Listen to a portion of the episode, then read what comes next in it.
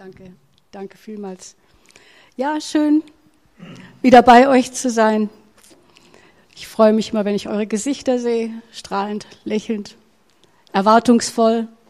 Liebe Grüße von meinem Mann, der kuriert, wie gesagt, eine Grippe aus. Und das war das, was ich gerade eben gesagt habe. Wir sind super dankbar, weil ich sagte, wir, wir tun, was wir predigen.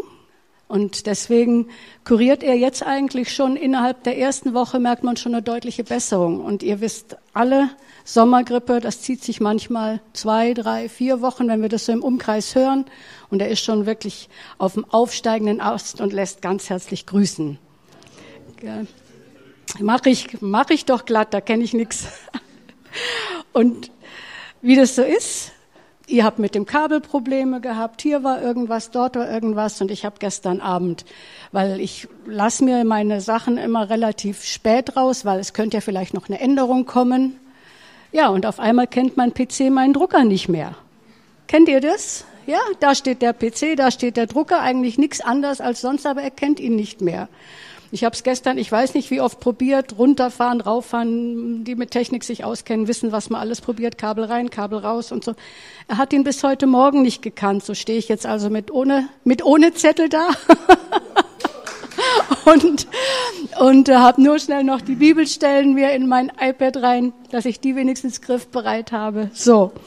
Und bin sehr gespannt, wie Gott heute auch wieder führen wird. Könnt ihr euch erinnern? Ähm, das letzte Mal haben wir so ein bisschen das mal aufgezeigt, wie das ist, dass unser Körper den Gedanken nachgeht. Gell? Erinnert ihr euch mit dem Fuß und mit der Hand, ne, was wir denken? Da geht unser Körper in die Richtung. Hat das schon so jemand in der letzten Zeit erfahren, dass ihr tut, was ihr denkt? Ja, klar, super.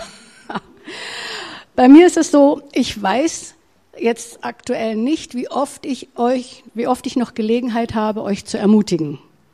Und wie oft ich noch Gelegenheit habe, euch die Liebe Gottes wirklich nahe zu bringen.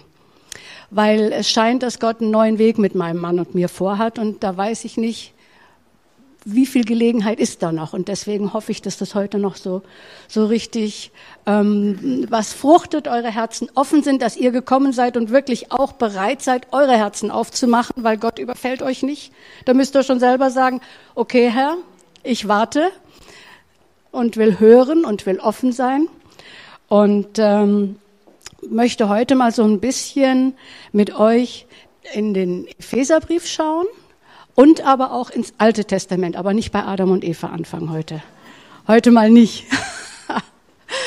aber ähm, beim so beim drüber nachdenken und drüber nachsinnen ähm, habe ich mir, mich mal versucht, so in den Paulus reinzuversetzen. Wenn wir vom Epheserbrief hören, dann dürfen wir zunächst mal wissen, dass der Epheserbrief einer von den sogenannten Gefängnisbriefen ist. Das heißt, den hat der Paulus geschrieben, als er unter Arrest stand. Er hatte zwar, er war noch nicht in, im Gefängnis, also hinter Schloss und Riegel, aber er war in Arrest und durfte nicht raus, einfach so.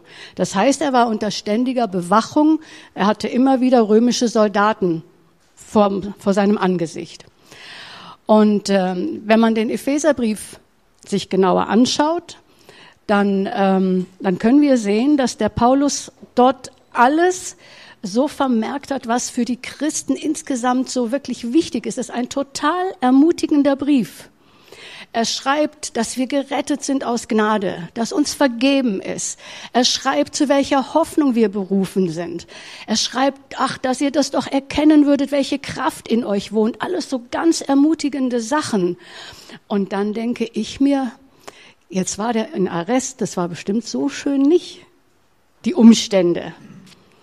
Und, ähm, und trotzdem gelingt es ihm inmitten von unschönen Umständen, einen ermutigenden Brief zu schreiben. Raffaela, bist du ermutigend, auch in unschönen Umständen? Wie geht es euch? Wie seid ihr drauf in Umständen, die nicht gerade so toll sind? Sind wir dann immer noch ermutigend? Das ist so die Frage, die ich mir da gerne stelle, wenn ich solche Sachen lese. Ich stelle mir den Paulus davor und wir reden vom Epheserbrief, aber man geht davon aus, dadurch, dass die Anrede an die Epheser, die findet man in den alten Handschriften nicht. Das heißt, dass die ähm, Fachgelehrten, sage ich jetzt mal, davon ausgehen, dass der Epheserbrief nicht nur an die Epheser geschrieben worden ist, sondern konkret für die Gemeinden und dann von Gemeinde zu Gemeinde gehen sollte oder auch gegangen ist, einfach zur Ermutigung letztendlich auch für dich und mich heute. Ja, ähm, zum Schluss ist er bei den Ephesern hängen geblieben und deswegen wurde es dann der Epheserbrief. Und jetzt schreibt der Paulus eben all diese ermutigenden Dinge, und dann schreibt er aber so zum Schluss, so als Sahnehäubchen, wie wir denn dazu kommen, all diese ermutigenden Dinge auch zu behalten, wie das denn so funktioniert. Und wenn wir uns jetzt zunächst mal anschauen, wenn ich jetzt sage, die Waffenrüstung, ja, kennen wir schon, gell? Und trotzdem vertraue ich, dass Gott nochmal was Neues aufdeckt. Weil Gott ist einer, der immer was Neues schafft. Wir haben das heute schon im Gebet auch gehört. Und ich wundere mich selber auch immer wieder. Gerade die Waffenrüstung, die war mir immer so groß und so wichtig. Und ich habe euch auch schon erzählt, dass ich die mit meinen Kindern immer morgens gebetet habe, bevor sie in die Schule gegangen sind. Und äh, aber mir war immer groß das Wort, das Schwert des Geistes, das Wort.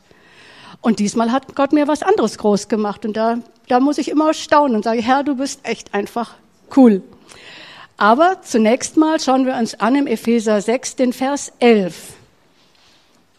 Und da heißt es, zieht die halbe Rüstung an, die ganze Rüstung, damit ihr den heimtückischen Anschlägen des Teufels standhalten könnt.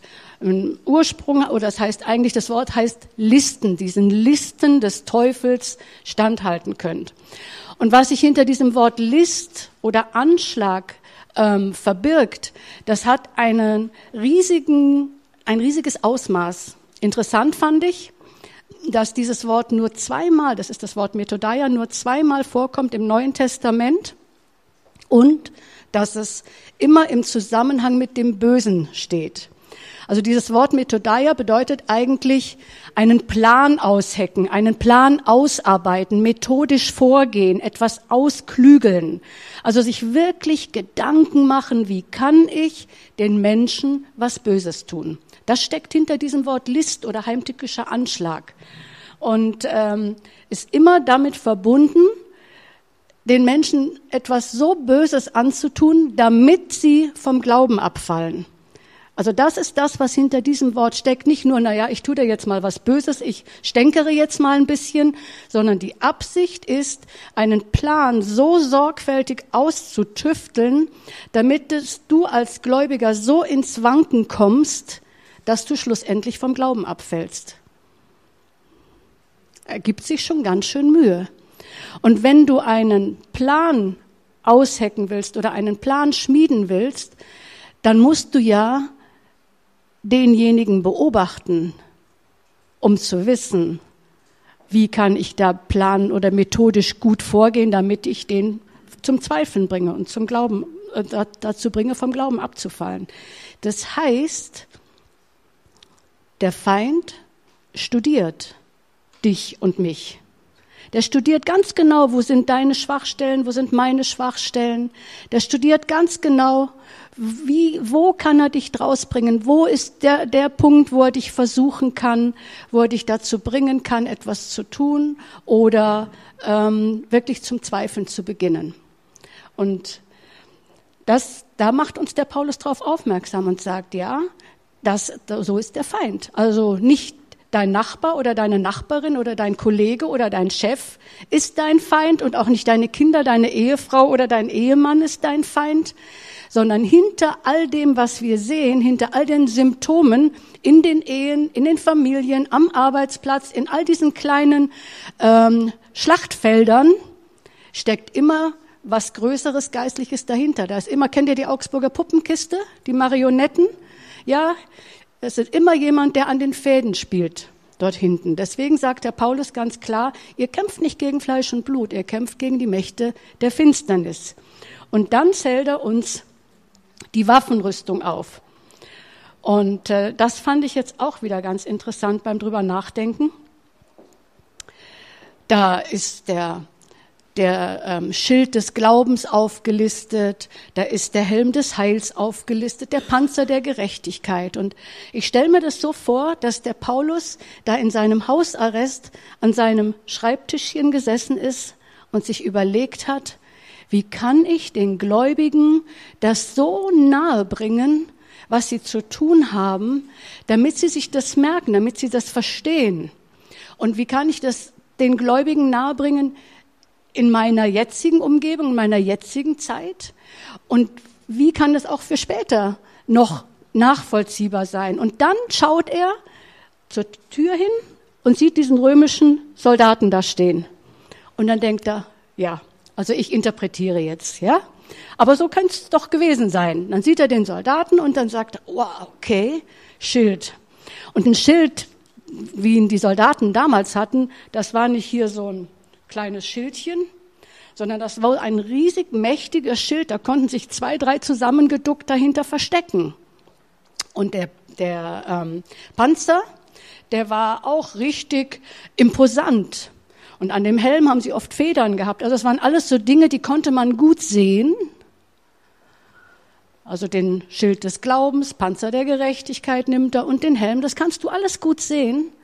Aber wenn ihr eure, eure Bibel anschaut und den Epheserbrief anschaut, dann fängt er nicht an mit den sichtbaren Sachen, sondern schaut mal in eure Schrift, in eure Bibel, in Vers 14.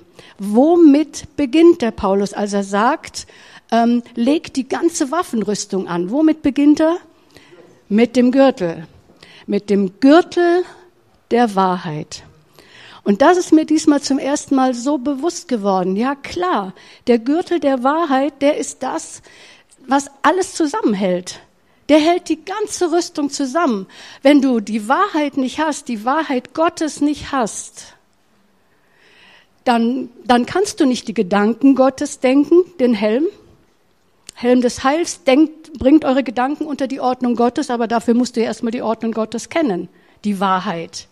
Du kannst nicht gerecht leben, wenn du gar nicht weißt, was in Gottes Augen gerecht ist. Du musst die Wahrheit kennen von Gott her. Du kannst nicht in den Schuhen des Evangeliums laufen, die im Übrigen anders ausschauen als die. ähm, wenn du das, die Wahrheit vom Evangelium gar nicht kennst. Und du kannst nicht gerecht leben, wenn du nicht weißt, was gerecht ist. Stimmt's? Das heißt, du musst die Wahrheit kennen. Und die Carola hat vorhin gefragt, wollen wir Gott anbeten?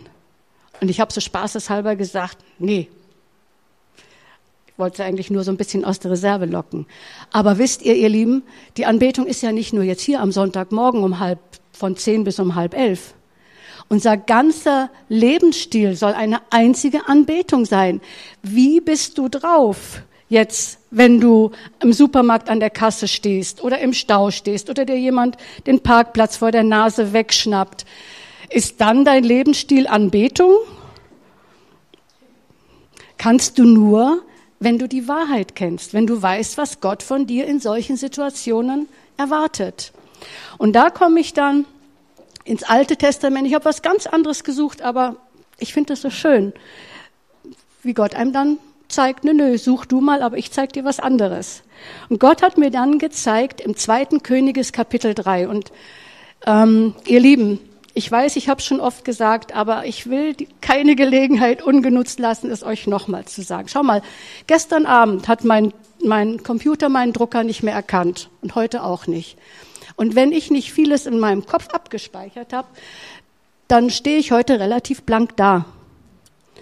Und was ist denn, wenn heute oder morgen oder übermorgen der Strom weg ist, sämtliche Computer platt sind? Wie viele haben dann noch ihre Bibel daheim? Und was ist, wenn dann nächste Woche euch die Bibeln eingesammelt werden? Wir wissen alle nicht, wie die Zeiten sind. Wie viel Wort Gottes ist denn in uns? Wie viel Wahrheit ist denn in uns? Und da bitte ich euch inständig, nehmt, saugt Wahrheit auf. Und wenn ihr jetzt in das Kapitel 3 vom ähm, vom zweiten Könige schaut, ähm, dann, dann lest ihr da von zwei Königen, König von Israel und König von Juda und auch der König von Edom, die zusammen stehen wollen und wollen gegen die Feinde kämpfen, die Moabiter. Und sie machen sich, sie, sie schließen sich zusammen, machen sich auf den Weg, aber durch irgendeine Umleitung, haben wir heute schon gehört, durch eine Umleitung, ähm, haben sie Zeit verloren und sind in einer Wüste gelandet. Und es war so, dass die ähm, Tiere, dass die Heere kein Wasser mehr hatten und die Tiere kein Wasser mehr hatten. Und jetzt, jetzt sind die drei Könige dagestanden, haben gedacht, oh je, jetzt hat Gott uns zusammengerufen, damit wir praktisch den Feinden ausgeliefert werden. Und dann kommt jemand von ihnen auf die glorreiche Idee, der König Josaphat, und sagt, gibt's denn hier eigentlich niemanden, der Gottes Wort kennt, der Gottes Wahrheit kennt? Und wie gut, es gab einen. Wie ist es in deinem Umfeld? Wie ist es an deinem Arbeitsplatz? Wie ist es bei mir? Wenn Menschen kommen und Not haben und fragen, du, wie ist denn deine Meinung zu dem Thema? Wie ist denn dein, dein Rat dazu? Was denkst denn du äh, jetzt zum Thema, ähm, es dürfen auch Homosexuelle heiraten? Was denkst denn du zum Thema, ähm, wie sagt man, Ehe ohne Trauschein, Thema Abtreibung. Wie denkst denn du darüber? Dann kannst du sagen, ja, ich denke so und so, aber klug bist du, wenn du weißt, was Gott darüber denkt und wenn du dann sagen kannst, und ich stimme mit meinem Gott überein. Aber dazu musst du seine Wahrheit kennen. Und hier antwortet man dem König Josaphat, es geht um Elisa, und dann sagt, dann sagt Josaphat, sagt, bei ihm werden wir das Wort Gottes finden. Bei ihm werden wir Wahrheit finden. Bei ihm kriegen wir die Antworten von Gott, die wir brauchen. Menschen in deiner und meiner Umgebung müssen wissen, dass sie bei dir Antworten bekommen, dass sie von dir Gottes Wort bekommen, dass sie die Wahrheit bekommen. Und das wird in der Zeit, in der wir leben, immer, immer wichtiger weil wir hin und her getrieben sind. Wir sind gestern unterwegs gewesen, waren in einem äh, Hotel. Wir sind bedient worden von einem Menschen, wo ich wirklich nicht wusste, ist es ein Mann oder ist es eine Frau. Und das nimmt zu. Das sage ich nicht abfällig und das sage ich nicht verurteilend, weil diese Menschen brauchen Jesus. Ja, aber um ihnen Jesus zu bringen, brauchen wir die Wahrheit. Ja, wir müssen ihnen nahebringen, dass Gott dich liebt. Gott liebt dich aber er will dir helfen, dass du das wirst, was er in dich reingelegt hat. Ja, und dass das auch nach außen kommt. Das ist, mich, mich macht es so, so, so traurig. Und wir müssen wirklich die Wahrheit wissen. So, die, die Predigt heute ist überschrieben, Gott sieht etwas, was du nicht siehst. Gott sieht etwas, was du nicht siehst. Und da geht es jetzt darum, diese beiden Könige oder diese drei Könige sind jetzt dann also zum Elisa gegangen. Und der Elisa war eigentlich ein bisschen, ja, wie sagt man, schroff. Ich glaube, dass das damals sogar noch ein bisschen schwieriger war, nicht nur schroff. Der sagt so ungefähr, was habe ich denn mit dir zu schaffen, du König von Israel? Weißt du, ich würde dich, Jetzt wäre mir bald was Bayerisches rausgerutscht, aber das sage ich so jetzt nicht. ich würde dich ja mit nichts eigentlich angucken, aber weil du mit dem König von Juda, mit dem Josaphat kommst und der ja doch zumindest versucht, einigermaßen so zu leben, wie es Gott gefällt, okay, ich werde meinen Gott fragen. Und das macht er dann auch. Und dann heißt es im 2. Könige 3, 16 bis 18, er sagt, so spricht Yahweh. Hebt in diesem Trockental, also ihr, ihr erinnert euch, sie sind in der Wüste, sie sind am Verdursten. Und dann sagt Gott, hebt in diesem Trockental überall Gruben aus, eine neben der anderen. Also grabt, grabt, grabt, grabt. Ihr werdet keinen Windhauch spüren und ihr werdet auch keinen Regen fallen sehen und doch wird sich dieses Tal mit Wasser füllen, so dass ihr mit eurem ganzen Heerlager und den Tieren daraus trinken könnt. Und Vers 18, weil Jahwe, weil Gott es noch nicht genügt, wird er euch auch die Moabiter ausliefern. Wo ist dein Trockental? Wo fühlt sich's bei dir dürr an? In der Schule, in der Beziehung, in der Freundschaft, bei den Kollegen, in den Finanzen, in der Gesundheit. Wo ist dein Trockental? Gott sagt heute zu dir, grabe. Und da musst du schauen, was dieses Graben für dich bedeutet. Und ich will bewässern. Und ich glaube, Thomas, jetzt wäre ein ganz gutes Zeitpunkt fürs erste Bild. Manche von euch wissen das oder die meisten von euch. Im November letzten Jahres bekam ich folgende Diagnose.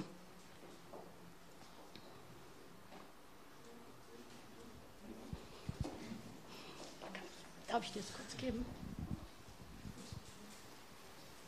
Das passt gut, dann kann ich.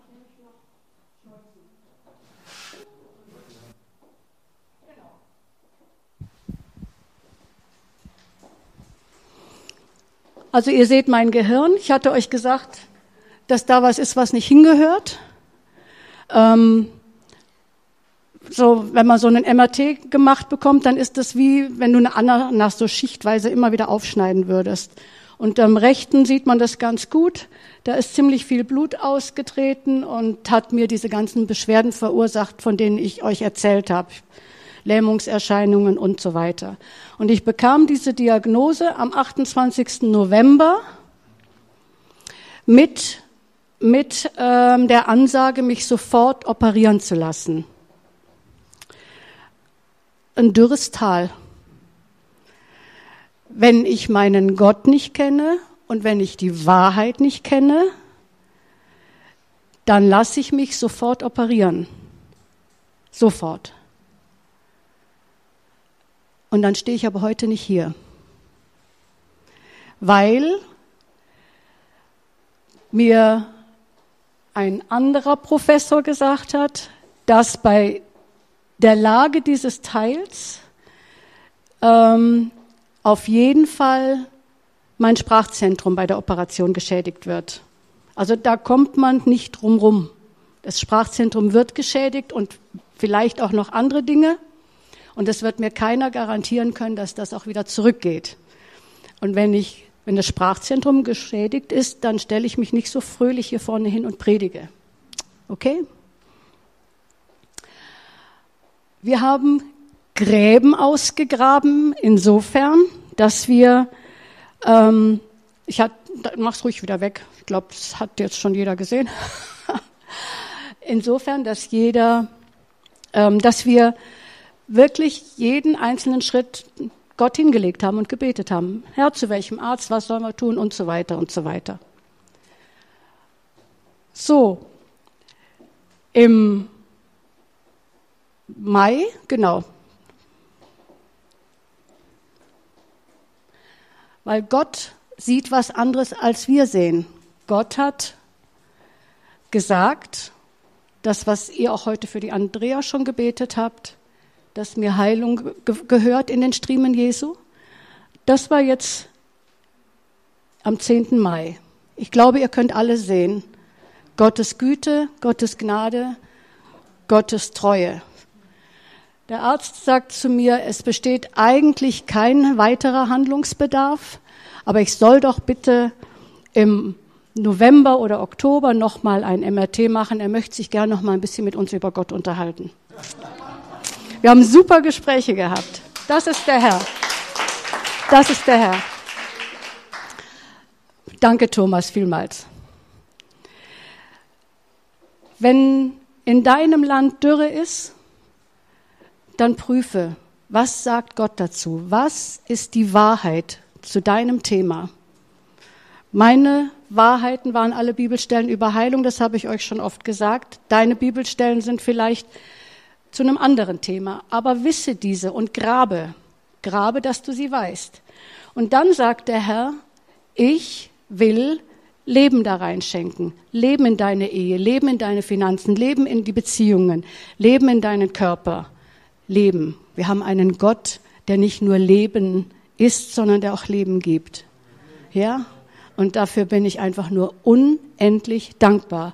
Das heißt nicht, dass der, dass der Teufel jetzt aufhört. Hätte ich gern gehabt, macht er nicht. Er versucht es gerade an einer anderen Stelle. Am Mittwoch habe ich ein neues MRT, aber eine ganz andere Geschichte. Ihr werdet sie auch irgendwann hören. Weil manchmal, sage ich, manchmal kannst du ja schon dran fühlen. Oder? Das Mistviech. Will einen dauernd, irgendwo will er einen dauernd rausbringen. Aber wir haben den Sieg und ich habe es euch schon mal gesagt, wir verlieren manche Schlacht, aber wir haben den Krieg gewonnen. Der Sieg gehört uns schon. Punkt. Und, und geht in diesem Sieg. Ehrt Gott, indem ihr in diesem Sieg geht. Ich bin manchmal so, manchmal bin ich schon richtig sauer, weil ich mir denke, Jesus hat alles bezahlt und hat alles gegeben. Und wir, wir wissen es nicht, wir nehmen es uns nicht. Wir lassen uns vom Feind bestehlen, die Sachen, für die Jesus teuer bezahlt hat. Ich habe meinem Bruder zum 50. Geburtstag einen Gutschein geschenkt. Also ich habe drei Brüder. Dem einen vor zwei Jahren zum 50. Geburtstag für ein sehr, sehr gutes Konzert. Ich wusste, dass ihm das gefallen würde. Ähm, mein Bruder hat den Termin verpennt. Jetzt meinem, von den dreien, den letzten Bruder, der hat dieses Jahr seinen 50. gehabt, haben wir einen Gutschein geschenkt für eine Comedy-Tour in Köln, weil er dort oben wohnt. Er war nicht da. Ich meine, ich kann damit leben. Es hat mich nicht mein Leben gekostet, diese Gutscheine auszustellen oder zu verschenken. Aber Jesus hat es das Leben gekostet. Und wir sollten uns, wir sollten nicht den Termin verpassen oder sollten nicht keine Lust haben, es uns abzuholen. Versteht ihr, was ich meine?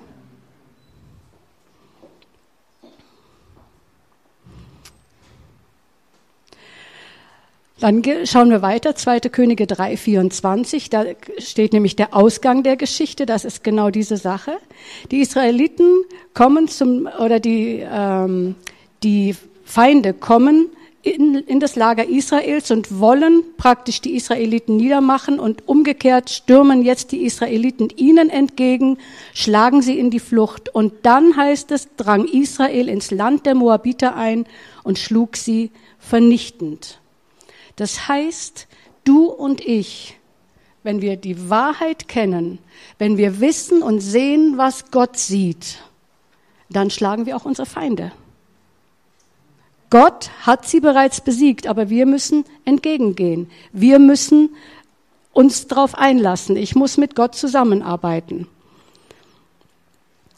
Es gibt in der zweiten Chronik 22, weil ich möchte mit euch gerne dahin kommen, was was sind die Voraussetzungen, damit die Wahrheiten Gottes in unserem Leben sichtbar werden? Das ist einmal graben, graben wir die Gräben, erwarten wir, dass die Hilfe kommt.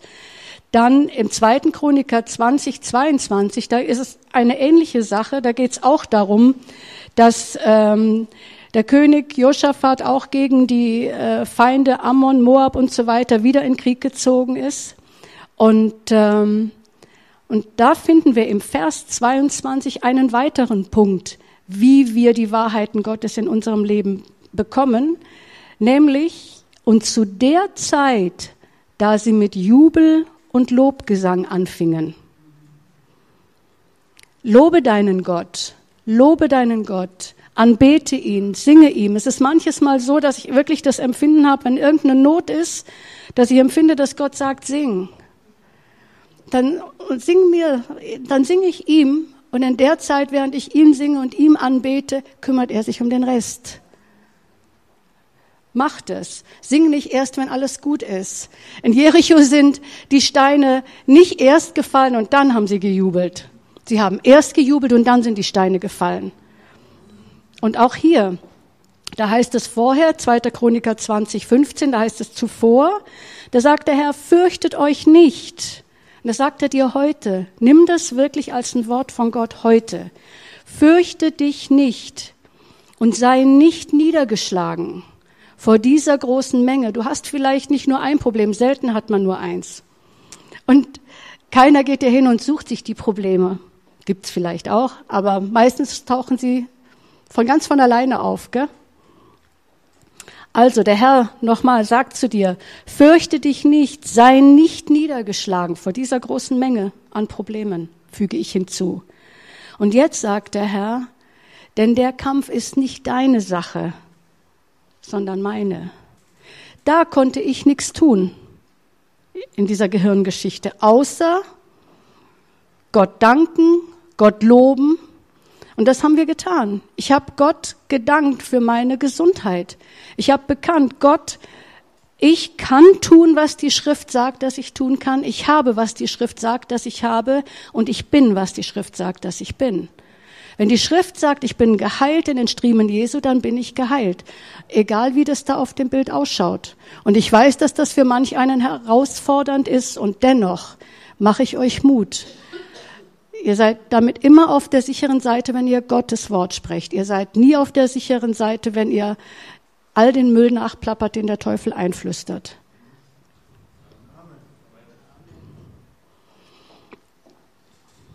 So spricht der Herr. Das ist nicht deine Sache, sondern das ist Gottes Sache. Lobe den Herrn, danke ihm, vertraue darauf, dass die Bewässerung kommt, dass das Leben kommt. Und dann gibt's noch eine ganz wunderbare Geschichte, die dem Weg der Hilfe Gottes bahnt. Und das habt ihr auch schon mal gehört. Wer Dank opfert, bahnt Gott einen Weg. Psalm 50. Im Psalm 50 geht es darum, dass Gott sagt, nicht die ganzen Opfer, die ihr da bringt, das interessiert mich gar nicht, was ihr da so, so hier vor, ähm, vor mich bringt, sondern ich, ich, ähm, ich sehe die Brandopfer und ich sehe diese anderen Opfer, aber ich brauche keinen Stier aus deinem Stall, sagt er im Vers 9, Psalm 50, Vers 9. Ich brauche keinen Stier aus deinem Stall und ich brauche auch keinen Bock aus deinem Pferch. Also er, er will uns klar machen, es geht Gott nicht darum, dass er diese Dinge von uns braucht. Natürlich erwartet er irgendwo, gerade im Alten Bund, mussten Opfer gebracht werden, um die Sünden zu, ähm, um die Sünden zu tilgen. Aber das hat Jesus im Neuen für uns getan. Dafür sind wir mehr als dankbar. Aber er sagt, opfere du Dank. Das ist das Opfer. Das ist das Opfer, das ich anerkenne. Und das ist die Opfergabe, die mich ehrt. Und jetzt lese ich euch das wie versprochen vor aus der neuen evangelistischen Übersetzung. Da heißt es, Gott aller Götter, Yahweh, er redet und er ruft über die Welt. Von dort, wo die Sonne aufgeht, bis dahin, wo sie versinkt. Von Zion her, der vollkommenen Schönheit, zeigt Gott sich im strahlenden Glanz. Und das sehen wir jeden Tag, oder? Wie Gott sich im strahlenden Glanz zeigt, wenn wir rausschauen. Unser Gott kommt und er schweigt nicht. Feuer frisst vor ihm her und in ihm tobt ein gewaltiger Sturm. Himmel und Erde ruft er zum Gericht seines Volkes herbei. Und jetzt sagt er, holt meine Getreuen zusammen, die über dem Opfer den Bund mit mir schlossen. Die Himmel verkündigen seine Gerechtigkeit und der Richter ist Gott alleine. Höre mein Volk und lass mich reden. Israel, ich muss dich verwarnen. Ich bin dein Gott. Ich bin dein Gott. Nicht wegen deiner Opfer tadle ich dich, deine Brandopfer sind immer vor mir, doch ich nehme deine Opfer nicht an. Ich brauche keinen Stier aus deinem Stall, also ich brauche keinen, dass du fastest ähm, oder, oder irgendwelche Dienste tust, um mir zu gefallen, sondern, denn, weil letztendlich gehört mir alles, sagt er, denn, denn mein ist alles, Wild und Wald, die Tiere auf den Bergen. Ich kenne doch die Vögel, was sich regt auf dem Feld, ist mir bekannt. Hätte ich Hunger, müsste ich es dir nicht sagen. Stimmt. Gott müsste dir und mir nicht sagen, wenn er Hunger hat. Er könnte sich selber den Tisch decken. Aber dann, ihr könnt es ja in aller Ruhe nochmal für euch selber nochmal lesen. Aber dann heißt es wieder, hört zu. Dank ist die Opfergabe, die mich ehrt. Das ist der Weg, auf dem du Gottes Heil erkennst. Also wir haben angefangen mit den Listen des Teufels, damit, dass er uns wirklich studiert, dass er wirklich guckt, wie er uns zu Fall bringen kann. Solche Sachen, auch bei euch, guckt, wo der Feind euch versucht, zu Fall zu bringen. Dann haben wir gesagt, ziehen wir die Waffenrüstung an, aber wir fangen an mit dem, was alles zusammenhält, mit der Wahrheit, mit dem Wort Gottes.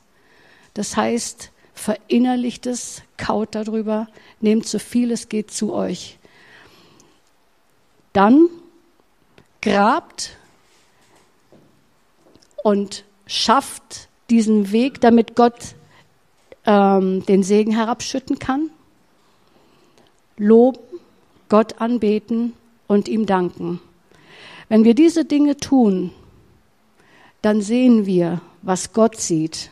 Dann gucken wir nicht mehr auf das, was uns andere zeigen, was der Teufel uns zeigen will, was wir sonst sehen. Dann sind wir auch nicht niedergeschlagen, wenn wir sehen, was in der Welt vor sich geht. Das ist auch ganz wichtig. Wir müssen trotzdem wissen, dass Gott uns liebt, dass Gott einen Weg für jeden Einzelnen hat, egal wie die Umstände sind.